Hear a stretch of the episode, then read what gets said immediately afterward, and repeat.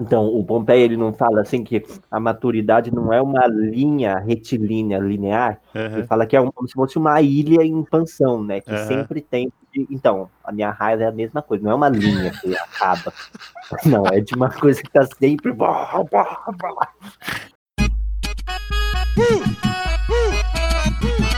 Os caras de São Paulo é foda. Eu acho que o Fábio é uma inspiração. Vi o Marlon dançando o último tango de Paris. Aí, é o Siri Cascudo? Não, aqui é o Patrick. Depois eu posso te mandar o texto pra você ver. Tá. Vamos que eu já tô me esquecendo da pauta. Vamos, vamos. Ah, é, né? Então, vamos- vamos- vamos- vamos- vamos- Olá,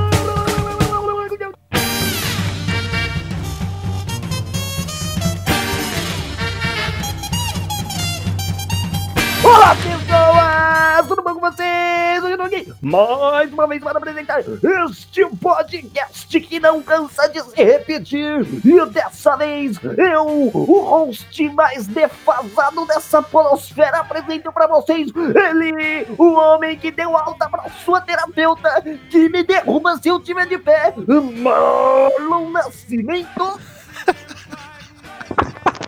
Como assim, caralho? E aí, pessoas? Tudo bom com vocês? Muito bom, mano. Como caralho. vocês estão? É, é verdade Ô. isso. Deu alta pra Não. terapeuta, né? A gente se deu alta, a gente já não aguentava mais seis anos, velho. Seis anos. Aí ela falou assim, ó, chega, você já tá contando as mesmas histórias, já tá chato sua vida pra caralho pra mim. Falei também, é, você também fica dando os mesmos conselhos. Aí a gente falou assim, chega. Imagina, imagina. Deve ser difícil mesmo você ficar tanto tempo assim com a mesma Não. pessoa. Eu não conseguiria inventar novas histórias. Eu fico, já fico pensando como que é o casamento, né? Você fica. enfim. Você casar com a sua terapeuta? Não, com uma pessoa, né? Que você fica ao mesmo tempo e tal. Eu que você tava na Não, outra Deve pegada. ser difícil, assim, deve ser difícil acompanhar a pessoa durante tanto tempo. Acho que o paciente que eu tenho mais, mais tempo é dois anos, mas eu acho que deve ser mais difícil mesmo acompanhar o Marlon. Então. Vida chata do caralho, mó vida chata, velho. Minha vida é chata, sem emoção, tá ligado? Não tem umas treta, não tem umas treta, não tem nada, enfim. Caramba, Mas, é. Patrick. Então, é, eu sei que alta eu nunca vou ter. Assim como ele, o homem que é incrível, aquele que é fabuloso, o homem que eu esqueci todas as aberturas, Fábio Castilho. E aí, minha gente? Nossa, pela primeira vez eu não fui xingado, desmoralizado. Posta a minha imagem aqui, as traças, no barro. Muito obrigado, Patrick, por esse momento de esquecimento, pelo menos aí, dessas injúrias que você sempre me direciona. É mentira, eu já fa- nos últimos eu só tenho te elogiado. Eu falei que você era uma peça que se encaixou em mim. Tem coisa mais bonita que isso? Isso é verdade, isso é bonito. falei que você era um escritor adormecido. Eu já falei várias coisas que você é, né? Você simplesmente é.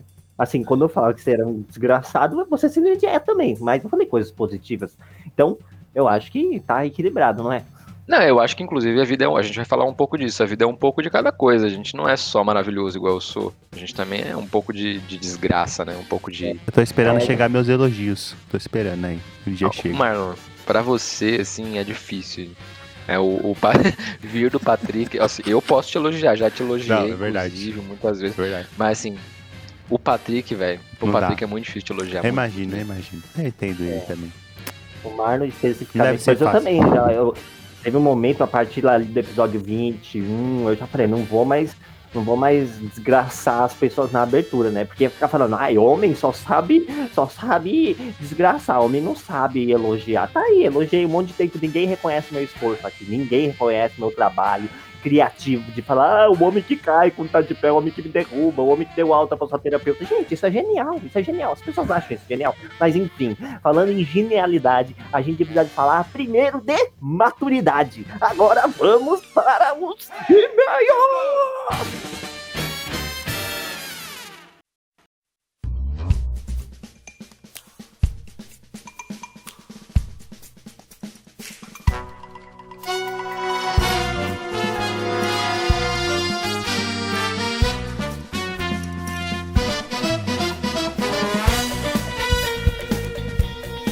E agora, finalmente, estamos na zona de e-mails. E antes de tudo, eu gostaria de falar para você, você mesmo que nos ouve, que agora você pode apoiar financeiramente o nosso projeto, se você quer que este programa continue acontecendo e incentivar este projeto independente, você pode doar dinheiro pra gente no nosso Apoia-se.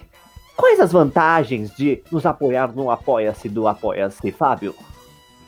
Olha, as vantagens. Acho que é principal. Se eu tivesse que apoiar esse podcast, seria poder bater um papão com a gente lá no Telegram. No nosso E tá grupo bombando, hein? fórum.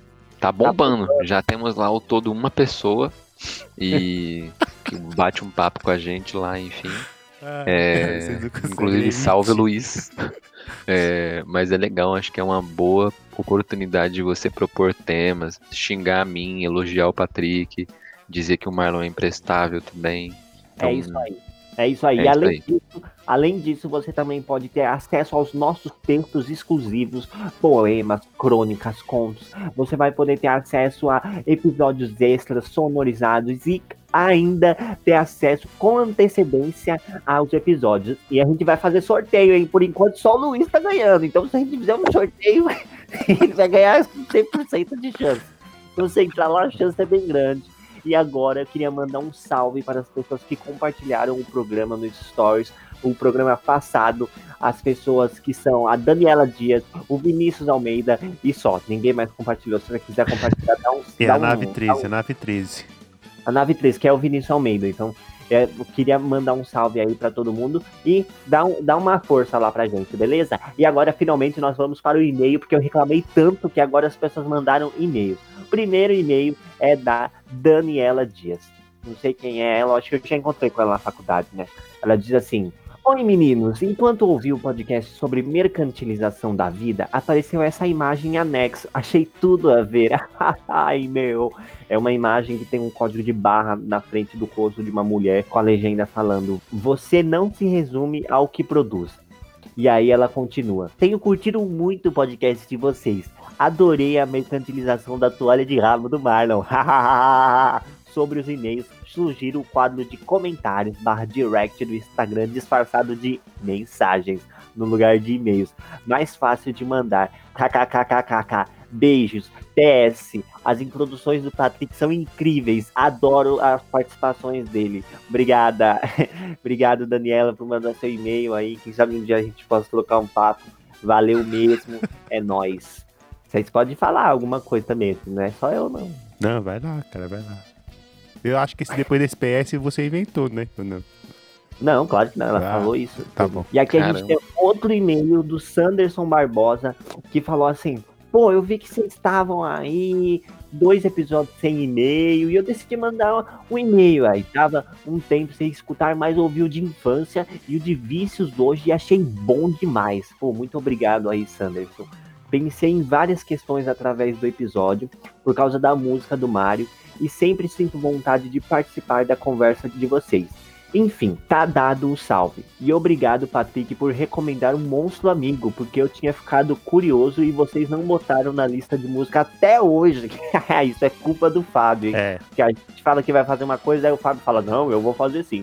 E sobre a, a música do Mario, porra, meu, coloquei lá, porque significa a minha infância, aquelas músicas assim, dá um gostinho de infância. Ainda bem que alguém pôde sentir a mesma coisa que eu, né, Fábio? Sim, nossa, em relação ao Monstro Amigo, aconteceu a mesma coisa. O Patrick uma vez mandou despretensiosamente um álbum do Monstro Amigo pra mim.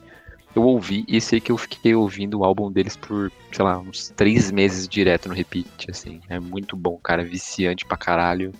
Que bom. Em relação à lista de músicas, a gente agora tem colocado muito menos trilhas com música mesmo, né? Tipo, a gente antes colocava uma trilha musicada mesmo, agora a gente tem feito uma trilha menos, menos focada nisso. Mas, de repente, se quiser anotar aí, pô, a música que toca em tal minuto, é só perguntar que a gente consegue disponibilizar. ele quer saber Mas dos primeiros. É dos primeiros, eu acho. Os primeiros episódios ele quer saber qual que a gente usou lá. Fábio que sabe, que ele que seleciona isso, cara. É só É. ele ouvir todos e falar, mas é preguiçoso Se você pra procurar Afrobeat no, no, no Spotify, você vai achar todos. Que cuzão, né? Não, assim, do- dos nosso, das nossas trilhas atuais, como o Fábio desistiu, né? Aí eu tive que fazer alguma coisa. Aí é, eu simplesmente pego trilhas sonoras assim de coisas, de jogos, animes, séries. Então, tipo, tem a trilha sonora do Monk, tem a trilha sonora do Mario, tem a trilha sonora do Kirby, tem a trilha sonora do Inuyasha. Então vou pegando as coisas que eu assisto assim e vou jogando aí no podcast. Aí fica mais ou menos, sabe? Não dá pra. Nossa, ficou cinematográfico. Mas aí a gente quebra o galho. E se você quiser enviar um e-mail para nós, envie para podcastpipoqueiro.com. Repetindo, podcastpipoqueiro.com. E agora vamos para o programa.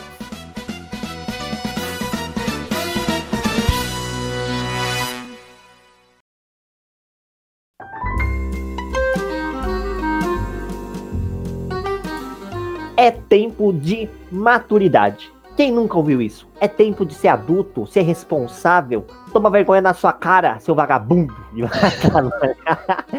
Deixa de ser aqui- crianção, deixa de ser crianção. É, seu infantil. Isso é coisa de adolescente. Isso é coisa disso, isso é coisa daquilo. Quem aqui nunca ouviu Vê se esse... cresce. Nossa, ver se cresce é o, é o que mais dói, né, velho? Ver se cresce é o que mais dói, porque assim, você sente um lixo. Quem aqui nunca ouviu esse tipo? Bem aí, velho. sim, eu tô rindo só. O cara tá passando mal ali.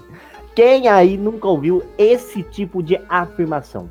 Como se a maturidade fosse um altar, fosse uma ágora, que você subisse até ela e quando você chegasse, você alcançou a plenitude.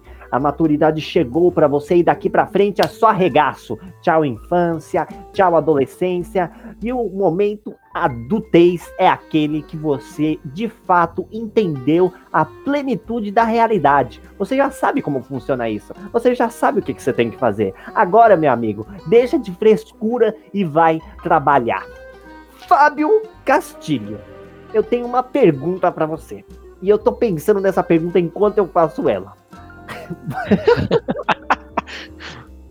Você entende as implicações na maturidade na sua vida e como que foi pra você ao se entender adulto?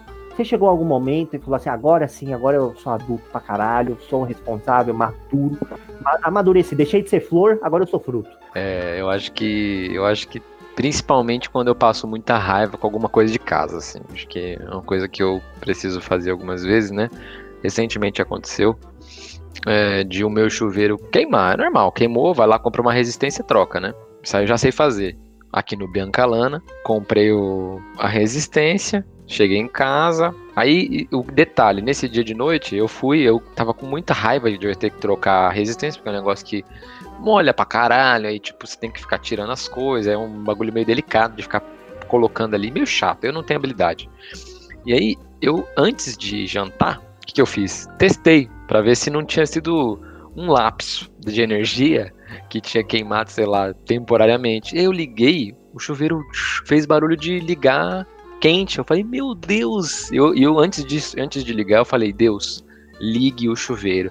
E aí eu liguei e ligou o chuveiro quente. Eu falei, meu Deus, cara, eu vou começar a ir pra igreja. E aí, quando eu fui tomar banho, eu percebi que não estava. Na verdade, eu não. Quando a- a minha esposa foi tomar banho, ela percebeu que não estava é, consertado coisa nenhuma, que Deus não tinha feito a prece que eu tinha pedido. E aí, e aí que eu tive que fazer às 9 horas da noite, Às tirar vezes, o. às vezes Deus tá cansado também. Falou, sério, essas horas, o maluco me chamando pra arrumar chuveiro, vai se fuder. É muita coisa, né? Muita coisa pra fazer. Sim, maluco então, tem a Palestina pra dar conta, tem as cagadas do Bolsonaro, o coronavírus, maluco vai. É o chuveiro do Fábio, vou lá ajudar ele. É, então. E aí eu tirei, tive que tirar 9 horas da noite, abri, colo- troquei a resistência. Só que eu, ao abrir, percebi que a resistência não estava queimada. Porque dá, consegue ver se a resistência está ou não queimada. Eu vi que ela não estava, ela estava desencaixada. Então eu fui lá, encaixei de novo, testei e não funcionou. Aí tive que tirar de novo o chuveiro, tirei, troquei agora dessa vez a resistência, coloquei a resistência, coloquei de novo o chuveiro no negócio, liguei a chave de energia. Quando eu liguei o chuveiro, pau, um pipoco o meu chuveiro queimou a parte de cima. Então, assim, fiquei uma hora fazendo isso pra perceber que eu preciso comprar um outro, que é o que eu vou fazer hoje, depois que acabar essa gravação, inclusive. Então, assim, nessas horas em que eu não posso simplesmente pedir pro meu pai é, trocar, eu tenho que fazer, aí é é um momento em que eu sinto o peso da responsabilidade da vida adulta. Pagar é. conta, trabalhar, eu acho que é uma coisa que a gente faz há muito tempo. Mas a parte de ter que trocar um chuveiro, ter que consertar uma torneira, porra, isso aí é uma coisa que eu vou te contar, viu? Eu, eu me sinto muito responsável, assim. Esse tipo de coisa de casa não, quando eu tenho que trocar, porque eu faço com a minha mãe, né? E a minha mãe sabe, então. Mas eu me sinto muito responsável de adulto mesmo quando eu tenho que resolver coisas sozinho. Tipo, ir no banco e resolver um. Nossa! Agora eu vou ter que ir no hospital e resolver uma coisa do convênio. E aí eu fico, meu Deus do céu, aí é uma coisa super simples e eu. Mas eu acho que é coisa bem de adulto. Assim, colocar gasolina no carro, sabe? Esse tipo de coisa de adulto.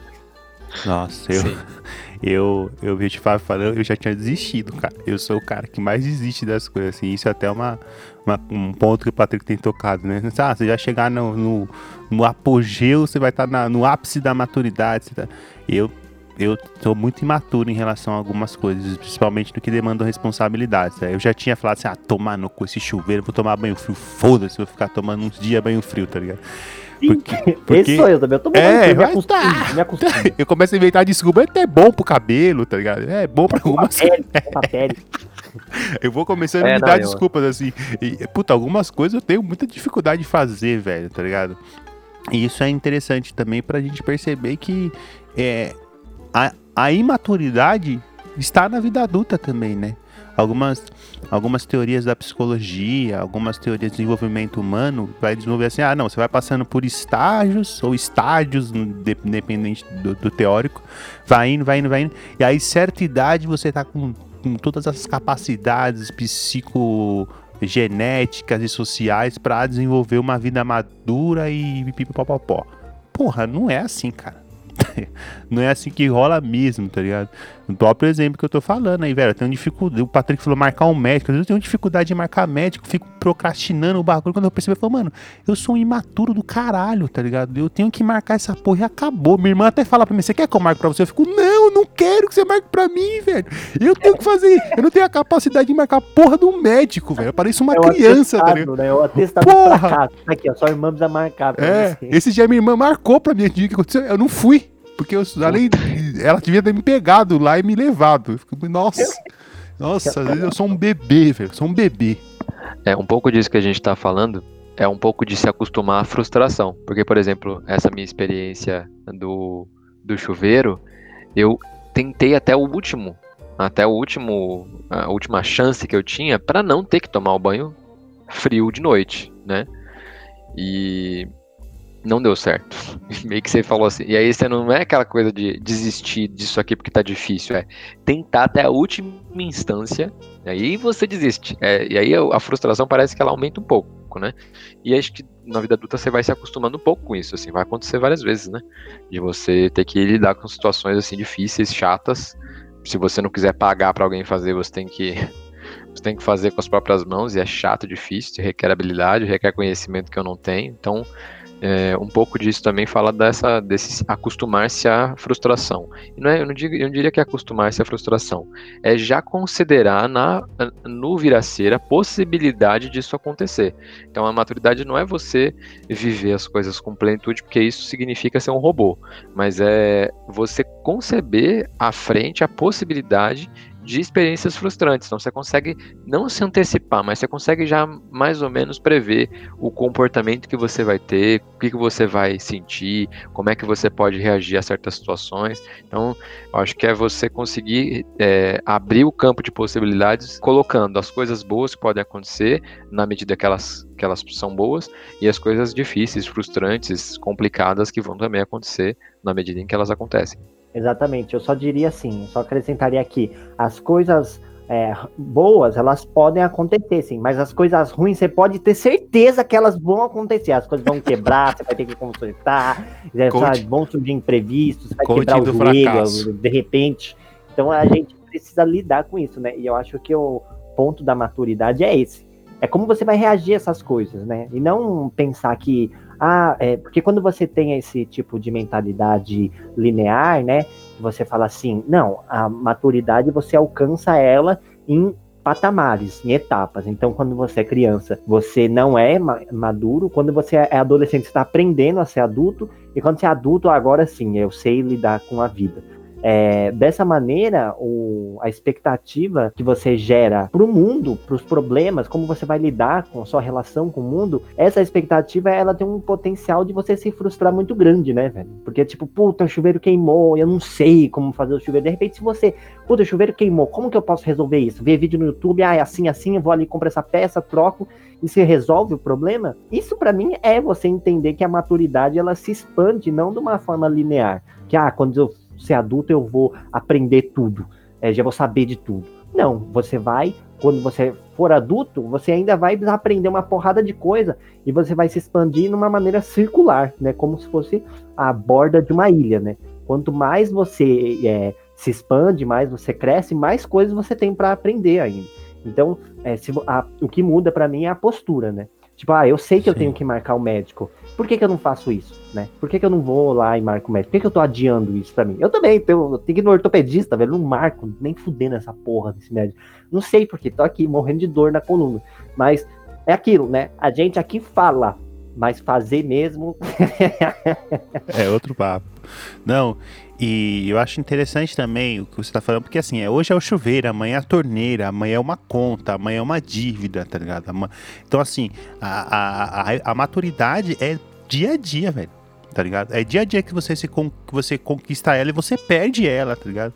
Inclusive, até pensar isso, assim, no episódio não no anterior, no outro teve um episódio sobre infância. No início a gente colocou a frase de algumas crianças. Eu achei frases muito maduras, mano. A última criança lá que falou, Helena, ela meio que sintetizou o que a gente falou no episódio inteiro em duas frases, velho. Tipo, ah, brin é, assim, infância é brincar que é coisa que os adultos não fazem, deveriam fazer. Tipo, tá ligado? A gente, e ela nem tinha ouvido o programa, ela falou porque ela achou que era aquilo. Então, assim, então, assim, na infância também é período de maturidade. A frases que criança tem um Instagram muito bom, que é o Frases de Criança. Pô, você olha umas frases e fala assim, caralho, a criança pegou o adulto na, na curva agora, tá ligado? E até a do, própria adolescência, mano. O o a, a, maturidade da adolescência, que é aquela maturidade crítica, aquela maturidade revoltada, aquela maturidade de não se adequar em padrões, não aceitar ah, normas e padrões sociais ou injustiças de tal como ela é. Como isso é importante, tá ligado? Como isso é importante pra gente também. Parece que depois que você fica adulto, o, o, o amadurecer é, é, colocar panos quentes em cima desse sentimento. Falar assim, ah, não, agora eu não, não posso mais me revoltar com as injustiças, agora eu não posso mais ter criticidade porque eu não posso ser um adolescente rebelde. Cara, o rebelde é essencial pra vida, mano tá ligado? Totalmente, Entender totalmente. que essa rebeldia, claro que isso pode ser danoso pra gente também, isso pode fazer mal pra gente, né? Porque o adolescente também tá numa transformação biológica muito, muito grande e tal. Tá saindo de uma parte que ele não tinha responsabilidade, né? entrando que ele vai ter responsabilidade e tal. Mas o quanto é importante também a gente enxergar a maturidade em, várias fases da vida e como a, a, maturidade é circular, como o Patrick disse. É, mano, é dia a dia, tá ligado?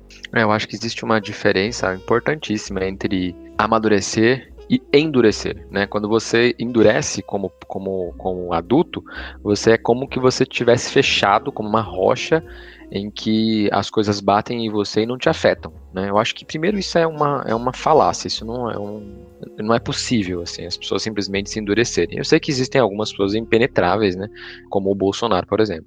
Então, que são pro, propriamente sociopatas, talvez eles, eles de repente tenham essa postura. O que eu quero dizer é que existe essa diferença entre amadurecer e endurecer e que o amadurecimento ele requer que você esteja aberto a voltar a essa postura adolescente, a essa postura infantil, né? Então, quando a gente falou no episódio lá sobre brincar, é, por exemplo, esse negócio do chuveiro, eu posso ter passado um nervoso tremendo, assim, foi horrível ficar mexendo com essas coisas que eu não sei, não, não manjo, não, não levo jeito e tal, mas preciso fazer. É péssimo, mas existe uma outra possibilidade que é, através disso, através dessa, dessa desgraça, é, conseguir fazer uma, uma graça, uma piada, brincar com isso, sabe?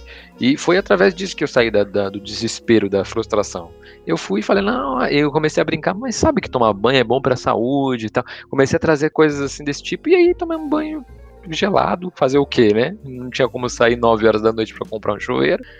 É, eu acho que é isso, você tem que saber também voltar a esses estágios da vida, não exatamente voltar, mas utilizar esse aprendizado desses estágios anteriores, né, desses momentos de ampliação menor da existência, como a adolescência, a infância, para poder inclusive dar conta das coisas da fase adulta, né, dar conta das coisas de maneira amistosa, de maneira é, divertida, é, mais flexível, sei lá.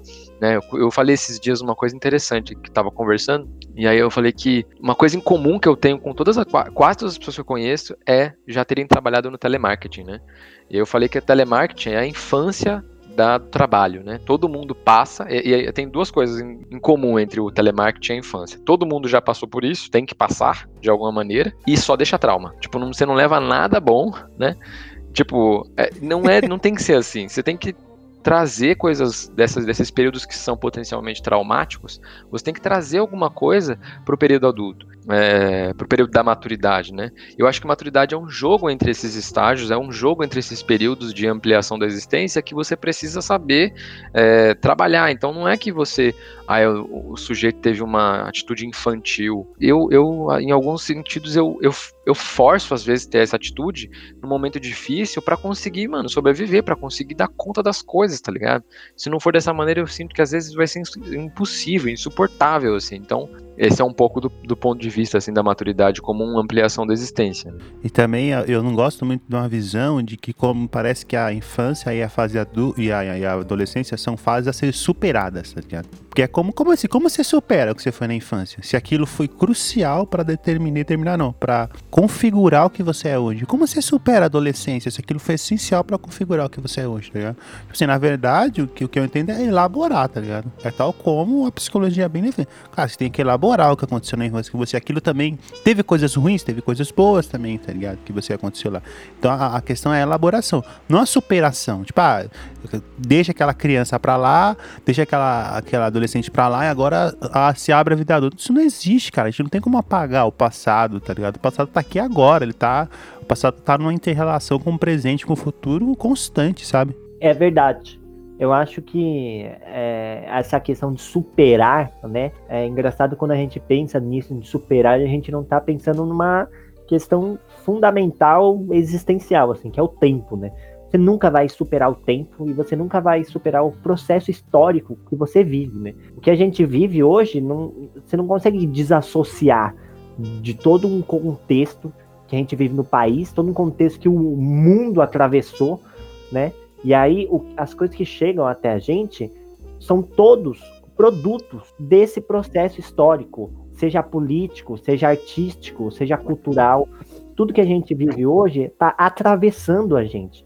E isso foge do nosso controle totalmente. Você dizer que vai, sei lá, né? Tem gente que gosta de individualizar os problemas, gosta de individualizar as soluções, as ações, comportamentos, como se você não tivesse ligado ao todo, né? E uma coisa que o texto que a gente leu para fazer esse programa, que a gente já leu um texto desse mesmo autor para fazer o programa 7, chama Guto Pompeia. O nome do texto é Tempo de Maturidade, que é a questão da evolução artística, né? A gente está falando aqui de maturidade pessoal, mas assim, a gente vive vários tipos de maturidade, né? Por exemplo, a maturidade artística.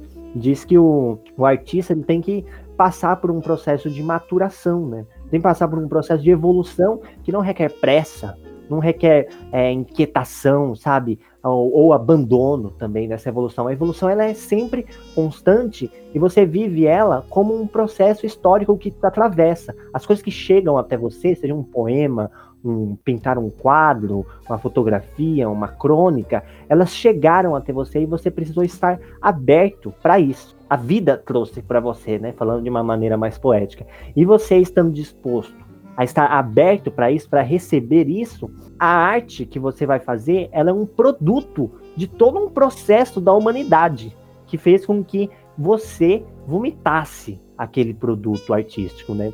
E é engraçado porque quando a gente ouve isso que o, Marlon falou de superar a infância, superar a adolescência, você nunca vai superar você mesmo, sabe? Faz parte de você.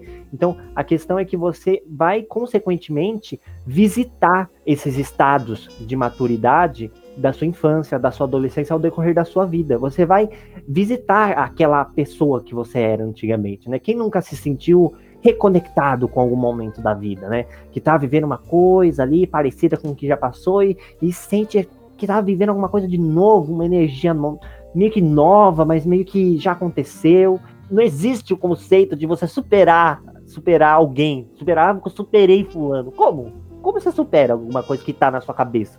tá lá, você não vai tirar ela como um objeto. Já tá né? falando, já não superou. Se superasse, estaria falando, né? Exatamente. Exatamente. É, eu acho interessante esse, essa concepção poética, né, do, da- do amadurecimento, que é, é você estar bem antenado às coisas que estão acontecendo com você, essa concepção histórica, a sua história de vida, tá ligado? E não enxergar isso como prisões, mas enxergar isso como concepção de realidade, para ver até como você vai transgredir essa parada, tá ligado? Como que eu vou explodir esse bagulho. Antes de começar, a gente tava falando bastante dos coaching, né? Porque assim, essa concepção linear de, de maturidade é o seguinte: infância, aquelas fases da infância, adolescência, pum, maturidade, acabou. Aí vem o coach falar pra você: ó, você não tá maduro porque seu mindset tá atrasado. Você precisa, como o Patrick tá falando, parte de coisa aí. Como que é o do espírito, Patrick? Gostei pra caralho.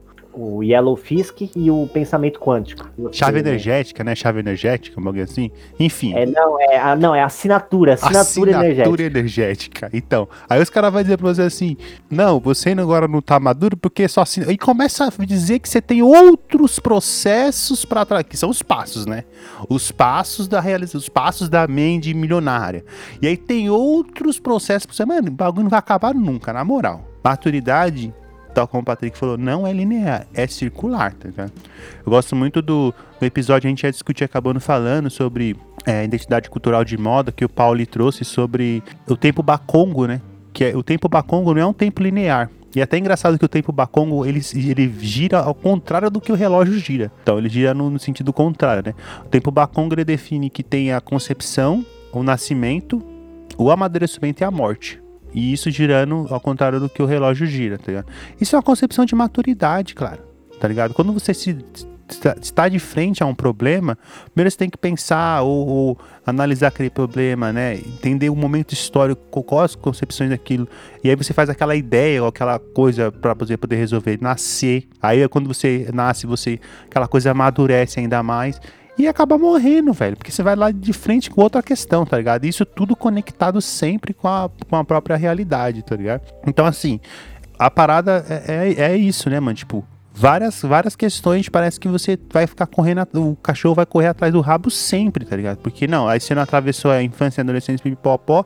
Uma coisa que eu me provoco, quando era, eh, era criança, me deixava muito provocado, era dizer assim, você não sabe o que você tá falando porque você é criança. Tipo, caralho, se eu tô na minha pele sentindo o que eu tô sentindo e a partir disso eu falo, como eu não sei o que eu tô falando, cara? Quem sabe é você? O, adulto tem muitos discursos. Não, a criança não sabe o que ela tá falando. Calma aí, cara. Quem é que sabe é você? Que agora, tipo, o coaching vai dizer assim: não, você não, não, não enriqueceu, você não chegou no sucesso, porque é a sua mente, tá ligado? Você não sabe qual que é o segredo do sucesso. Eu vou te ensinar. Ah, é você que vai me ensinar a, a elaborar as questões da minha vida, tá ligado? E entender como eu posso amadurecer. Você, cara. tipo, não, não tem. Até no episódio que a gente discutiu passado, é, a mercantilização da vida, a, a maior prova da mercantilização da vida é os coachings hoje estarem na esfera da vida mesmo. Porque coaching é uma profissão dentro da, da- do contexto organizacional para desenvolver lideranças. Tipo, a pessoa não tem a liderança, você pega um coach e fala, ó, desenvolve a liderança dessa pessoa. Ele vai, a partir das características, desenvolver a liderança. Mano, isso estoura pra vida, porque assim, a vida virou uma empresa, tá ligado? As pessoas tudo tem que ser líder de si mesma. Então, tipo, assim, essa é a maior prova de que a vida se mercantilizou também, sabe? Agora, fala alguma coisa, Fábio. É, não, eu acho que não só essa é a prova que o coach funciona, é, tem funcionado dessa maneira, tá? Mas é o que a gente estava falando no começo, antes do, na introdução, é de que essa fórmula ela já existia, já acontecia em outros âmbitos. O coach só utilizou dessa fórmula para poder dar prosseguimento, né? E o que eu acho mais louco também do coach é que ele me lembra um pouco a relação de classes também, né? Quando a gente fala do, da das diferenças ou das, dos abismos, né, entre o povo pobre e o burguês, quase sempre as pessoas concebem o que, que é a, a natureza do povo burguês como um povo equilibrado, maduro, que sabe economizar dinheiro, sabe guardar, né, inteligente, é, que é, tem bom berço, né, as pessoas falam disso, né. E as pessoas pobres são os desfavorecidos, desprivilegiados, desassistidos. Essa concepção de desassistidos, desfavorecidos, né? Elas não só falam que a gente é, é pobre, né? A gente, a gente parece que é proibido falar essa palavra, inclusive, em alguns contextos, né? inclusive nos progressistas. Mas é, é difícil falar pobre, né? É di- difícil ver um cara que vai fazer uma propaganda eleitoral e falar pobre, né? E falar desfavorecidos, desprivilegiados. E essas palavras, elas, o que, que elas nos remontam? De que essas pessoas só são assim, só são pobres, porque faltam a ela o quê? Favores. Faltam a ela o quê? Privilégios. Faltam a ela que alguém assista por elas. É exatamente o que o coach faz. Ele dá o, o para você qual é a fórmula, ele assiste o seu desenvolvimento, ele te acompanha, como se, como se isso fosse a condição da pessoa pobre. Não coloca aí que o problema é econômico, o problema é de estrutura. O capitalismo está aí fazendo isso há séculos com gerações de famílias da periferia, e aí vem alguém dizer que existe a pobreza por falta de favor, por falta de privilégio. Tipo assim, porra, vai tomar no cu, né, primeiramente. E aí, eu acho que o que a gente tem que falar sobre maturidade nesse ponto, né? Mandando, depois de ter mandado todo mundo tomar no cu. Eu acho que a gente tem que falar que ah, olhar para essas coisas com crítica não significa ser dotado de um certo, uma certa ideologia. Ai, os coaches agora. Tem sempre. quando fala de coach, tem dois lados, né? Ou você acredita neles, ou você odeia esses caras, tá ligado? Não vejo ninguém falando, não, não. Igual o Marlon falou, não. Coach é importante dentro do ambiente empresarial. Concordo com o Marlon. Totalmente. Em alguns casos é realmente importante, sabendo que esse líder tem pessoas abaixo dele e que se ele não for treinado para ser líder, ele pode es- estragar a vida da pessoa para sempre, com traumas ali dentro do trabalho. Então aí eu acho importante, é um cuidado com a qualidade de vida daquelas pessoas que estão submetidas ao mando e desmando daquele líder. Então, eu, aí eu acho que é um ponto importante. Agora, quando você traz isso para a esfera da vida, né? Uma pessoa aí com, com a idade já avançada, acompanhando o coach, porque falta esperança e esse coach, em vez de colocar é, coisas ali positivas, ele coloca culpa, coloca que a responsabilização da pobreza e das, das misérias que a pessoa vive é dela e que ela precisa cuidar, então, em certo ponto, cara, até concordo, mas não é você que tem que falar isso pra mim, velho. Não é você que tem que falar que eu tenho que cuidar das minhas das injustiças que eu vivo. Eu tenho que cuidar sim, eu sei que eu tenho que cuidar, mas como é que eu tenho que fazer? É botando fogo nas coisas, entendeu? Não, acho que esse foi um pouco, foi um Ou pouco oferecer, O que eu digo é oferecer. que é nem- quando a gente fala de democracia, eu- hum, pode falar. não, que o cara também, ele vai oferecer métodos, né, velho? Não é você entender como que você chegou nesse buraco, como que a- o meio social fez com que você chegasse nesse buraco também e ajudar você a elaborar e sair disso. É oferecer métodos que é método comum pra todo mundo.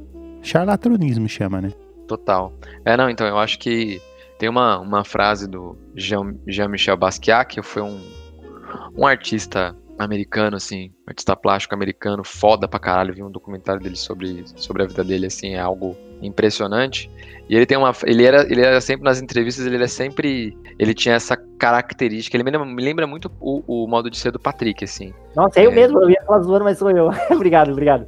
É, não, exatamente. E aí eu acho que ele lembra um pouco essa característica de numa coisa, numa conversa às vezes séria sobre alguma coisa importante de ser dita, conseguir fazer tra- trazer uma uma percepção, uma sensível do mundo, é, às vezes numa foto ou num igual o Jean- Jean-Michel Basquiat fazia através da pintura, das frases que ele colocava no- na- tipo nos becos de Nova York, ele fazia com que a gente saísse totalmente desse tempo de maturidade, das coisas normalizadas ia para um outro, um outro ponto de vista totalmente abstrato, mas que tinha significado e que ele conseguia fazer com que a gente fosse através da arte levado a isso, né? Então acho que tem uma coisa que ele fala que eu acho muito louco, é, quando perguntam para ele sobre o movimento negro e tal, e era uma época que existia uma certa, um, um certo, é, uma certa dificuldade de fazer isso nos Estados Unidos.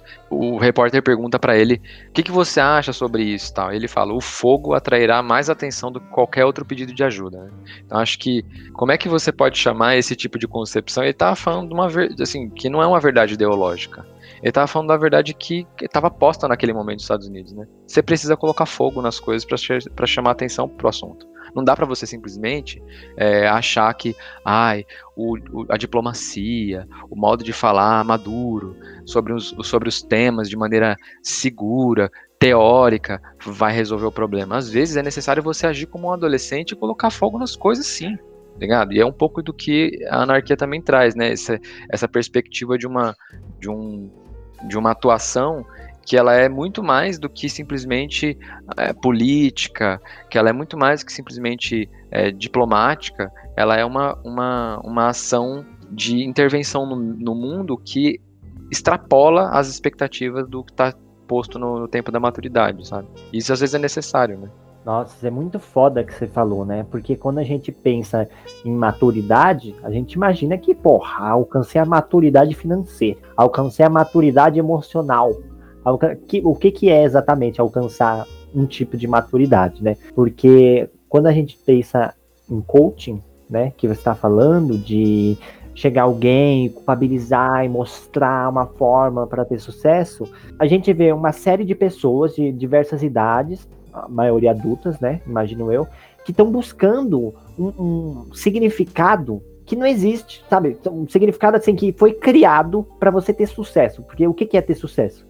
A gente pensa em ter sucesso é ter mais dinheiro, é você adquirir mais coisas, né? É comprar um apartamento novo, sei lá, comprar um carro, uma moto, você ter uma casa com piscina, isso é ter sucesso. Então, você se apropria de conceitos da sociedade que são é, aclamados, que você precisa deles, para você mostrar para uma pessoa que está, entre aspas, estagnada na vida, né, que não busca seus projetos, não busca por anseios pessoais de uma outra forma, então você ocupa um vácuo, né, para mostrar para essas pessoas, olha aqui, você não quer ter isso que a sociedade valoriza, que a sociedade preza, então é só você fazer essas coisas. Por que, que você não tá pulando para esse lado aqui que eu tô?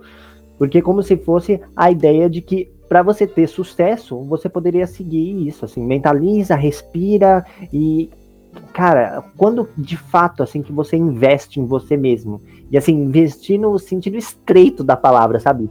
Dedicar tempo para você, ações, propriamente para você e não para outras pessoas, né?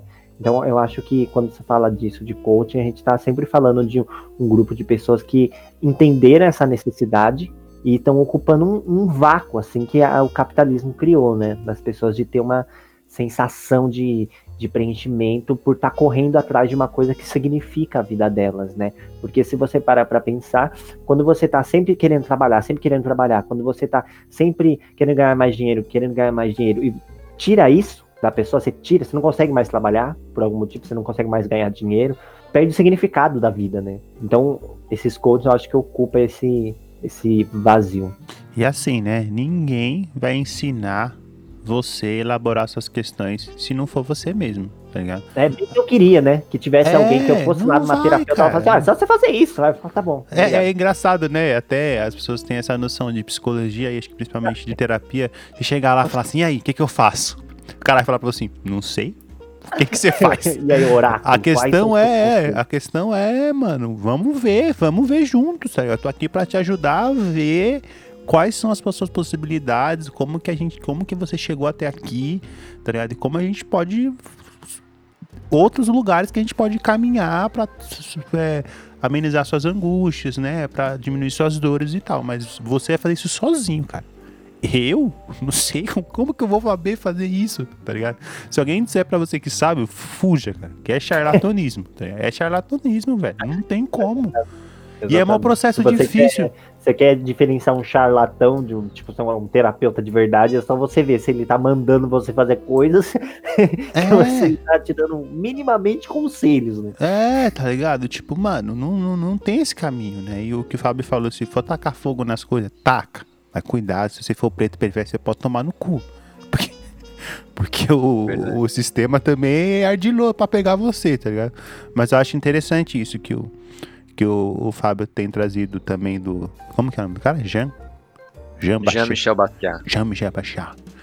Basquiat. Basquiat. o Marlon ouve o que a pessoa fala. Basquiat.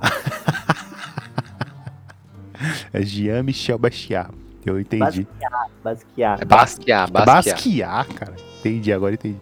Então, porque também, velho, é você buscar um amadurecimento muito próprio, né, mano? Sair dessa porra dessa fórmula de, com utilização da vida aí, dizer assim, não, é isso, é mindset, é, é dinheiro, é pipi. Pô, mano, se, se você não quiser esse rolê, se seu rolê for outro, tá ligado? Porque isso que eu acho que é maturidade também, um ponto crucial da maturidade. Maturidade demanda responsabilidade consigo e com os outros, velho. Tá ligado? Não tem como eu ficar. Os coaches são os caras mais imaturos do mundo. Pelo menos os, os, os charlatões, né? Deve ter tem, tem pessoas responsáveis, tem pessoas que fazem um trampo bonito. Os charlatões. Sim. Porque o cara tá dizendo pra pessoa que ele sabe o caminho do sucesso dela, velho. Mano, você é imaturo você tá falando isso. Porque você sabe que só quem sabe o caminho do que é sucesso ainda pra ela é ela. E só ela pode chegar nesse bagulho sozinha. Claro que com a ajuda de pessoas, né? Grupos terapêuticos de masculinidade que eu participo tem muito esse sentido, tá ligado? A gente vai chegar correndo junto, discutindo junto, se apoiando o outro tal. Mas a gente. Mas quem. A responsabilidade de, caminhar é, é sua, tá ligado? E você vai achar esse caminho, se você quiser. Exatamente, Tá exatamente. Porque assim, você precisa seguir uma trilha, por mais que você esteja com pessoas, você precisa ir também. Não é só alguém pegar pelo seu braço e te levar, né? Ontem, por acaso, eu caí numa entrevista assim, ao vivo, que eu tava vendo uma live, e a live era do uma entrevista do Renato Cariani. Não sei se é assim que pronuncia o nome dele. Que ele é aquele. Não sei o nome da profissão, mano. É autofrilista. Sabe o que eu tô falando? Aqueles caras que usam o corpo extremamente bombado. Ah, fisiculturista, né? Fisiculturista. É, devo estar ofendendo aí uma galera, mas aí ele é, recebeu uma pergunta lá durante a entrevista e o cara disse que é, começava várias vezes a fazer academia e sempre desistia, porque enxergava a academia como um ambiente tóxico e que, assim, não se sentia bem e não gostava, sabe, de fazer, mas queria desenvolver o corpo dele. Qual que era a dica do Renato, né? E aí, sabe o que, que ele respondeu? É, eu queria responder pra ele, mas como eu tenho meu espaço aqui, eu vou responder só no meu espaço. Ele falou assim: então, cara, se você quer fazer isso, pô, pensei que ele ia dar uma resposta totalmente diferente. Ele falou assim: começa a consumir conteúdos de pessoas que estão malhando, não sei o nome disso. Começa a consumir o conteúdo de fisiculturistas, começa a ver videoaulas, começa a absorver conteúdo sobre alimentação, que aí isso vai te dar uma motivação de 30 a 60 dias. Depois disso, você vai ficar viciado no exercício, porque você vai sentir dor e depois você vai sentir prazer. Ou seja, a gente não questiona a raiz do problema, né? Por que que você tá tentando fazer uma coisa várias vezes e você não quer fazer, você continua fazendo e você desiste? Primeiro, assim, quando eu tô tentando fazer uma coisa várias vezes e não tenho motivação para isso, meu primeiro questionamento é: por que que eu não tô conseguindo fazer isso? É por é, que eu tô me auto-sabotando? É porque tem é, fatores externos estão me atrapalhando? Ou é porque eu não quero fazer isso e eu acho que eu preciso ficar bombado e ir pra academia? Por que, que a gente não questiona as nossas motivações para fazer alguma coisa? Se as nossas motivações elas são externas, são a priori para outras pessoas ver, a gente tá fazendo isso porque a gente quer estar assim para outras pessoas. Então a gente precisa se questionar primeiro o que, que a gente vai querer, né? Então, e aí, quando a gente quer fazer uma coisa e não consegue, fracassa, porque no fundo a gente não quer, aí vem uma pessoa assim e fala: Não, cara, tem uma fórmula assim, ó, é só você assistir vídeos tantos dias, e aí tem até uma métrica, né? De 30 a 60 dias você vai ter um- uma motivação, aí depois você vai buscar motivação em outro lugar, aí você vai ter um não sei o que, não sei o que lá. Isso pra mim é maturidade. Maturidade é, pessoal, assim, de você entender quais são os seus objetivos na sua vida e por quê. Por quê? Por que, que você quer fotografar? É pra ficar rico? É pra mostrar para as pessoas? Então, entenda a sua motivação e você precisa gostar do processo de fotografar. Por exemplo, malhar não é só malhar, não é só ir lá na academia e ficar puxando ferro. Tem todo um processo, assim como fotografar também. Não é só você pegar a câmera e ficar fazendo um monte de clique.